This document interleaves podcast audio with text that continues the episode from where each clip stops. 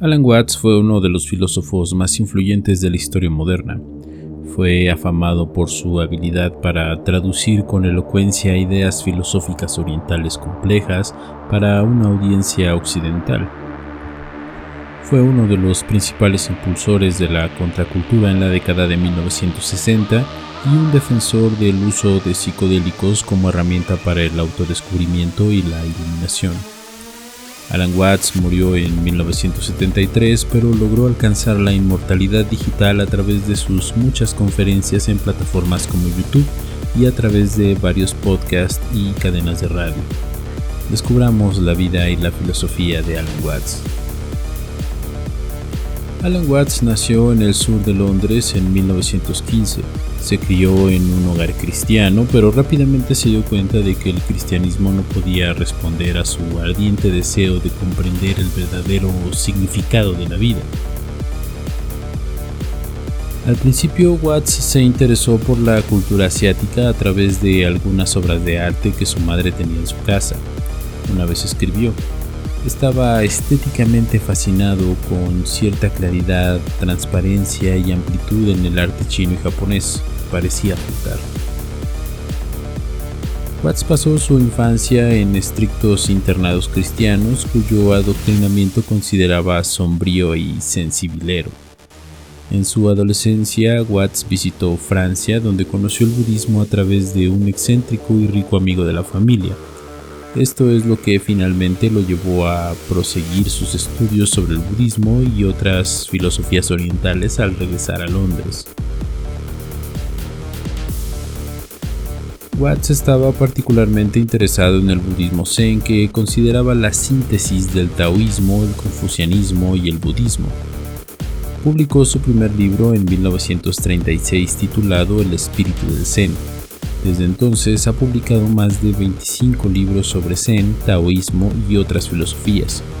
Escribió el primer libro superventas sobre budismo titulado The Way of Zen en 1957 Después de casarse con su primera esposa, Watts y su esposa se mudaron a los Estados Unidos.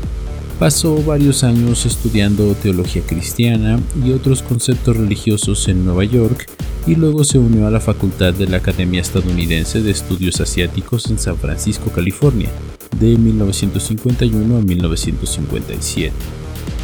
Después de dejar la academia, se convirtió en locutor semanal en un programa de radio a cargo de la estación de radio Pacífica KPFA en Berkeley.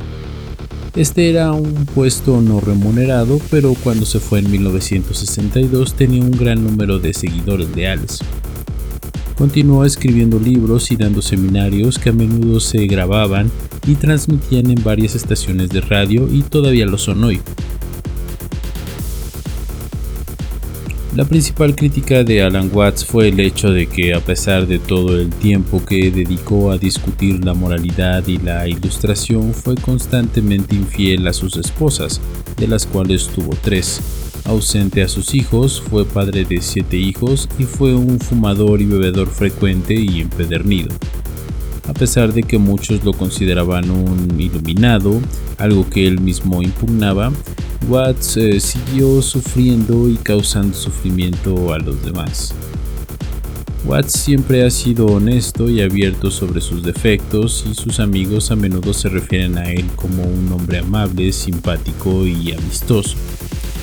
Murió en 1973 después de regresar a casa de una gira de conferencias en Europa. Para mantenerse al día con la manutención de su hijo, Watts tenía que dar varias charlas por semana.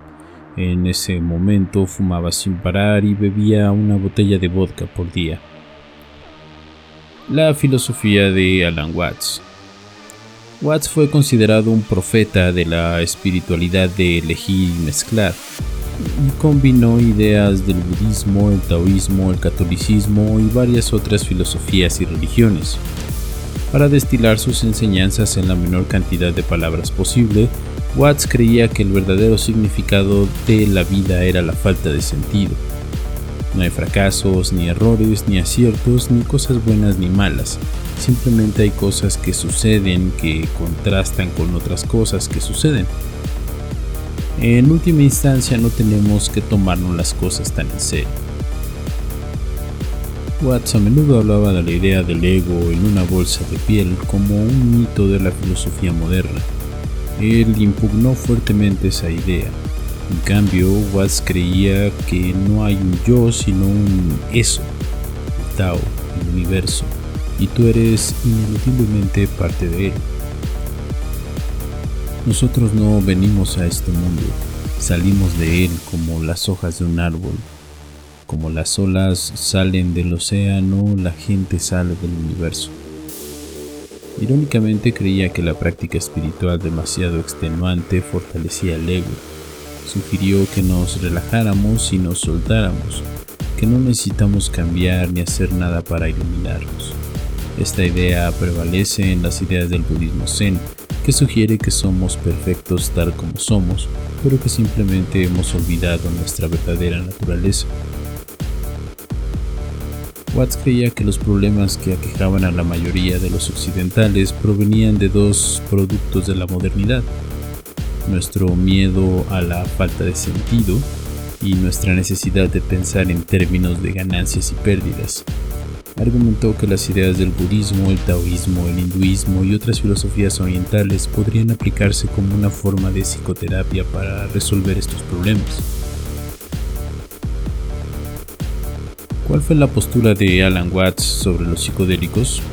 Su libro Nature, Man and Woman menciona algunos de sus primeros trabajos relacionados con sustancias psicodélicas en aras de una visión mística, Tuvo su primera experiencia psicodélica con la mescalina, que es una sustancia iniciadora común entre muchos grandes pensadores en el espacio psicodélico de esta época.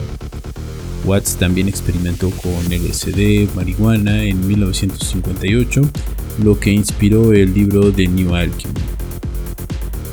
La influencia de su uso psicodélico se puede ver en los libros y ensayos que escribió en la década de 1960. Uno de los escritos de inspiración psicodélica más influyentes fue su libro titulado The Yoyo's Cosmology en 1962. Watts creía que los psicodélicos eran una herramienta valiosa para el descubrimiento y la comprensión mística. Una vez dijo, no creo que el LSD sea una psicoterapia automática en absoluto. Si lo va a usar para este propósito, necesita psicoterapia de la manera ordinaria junto con él se refirió al LSD como un instrumento de exploración, como un microscopio para explorar conceptos dentro del cuerpo en lugar de fuera. Watts era conocido, algo controvertido, por iniciar a cada uno de sus siete hijos en el LSD en su cumpleaños número 18.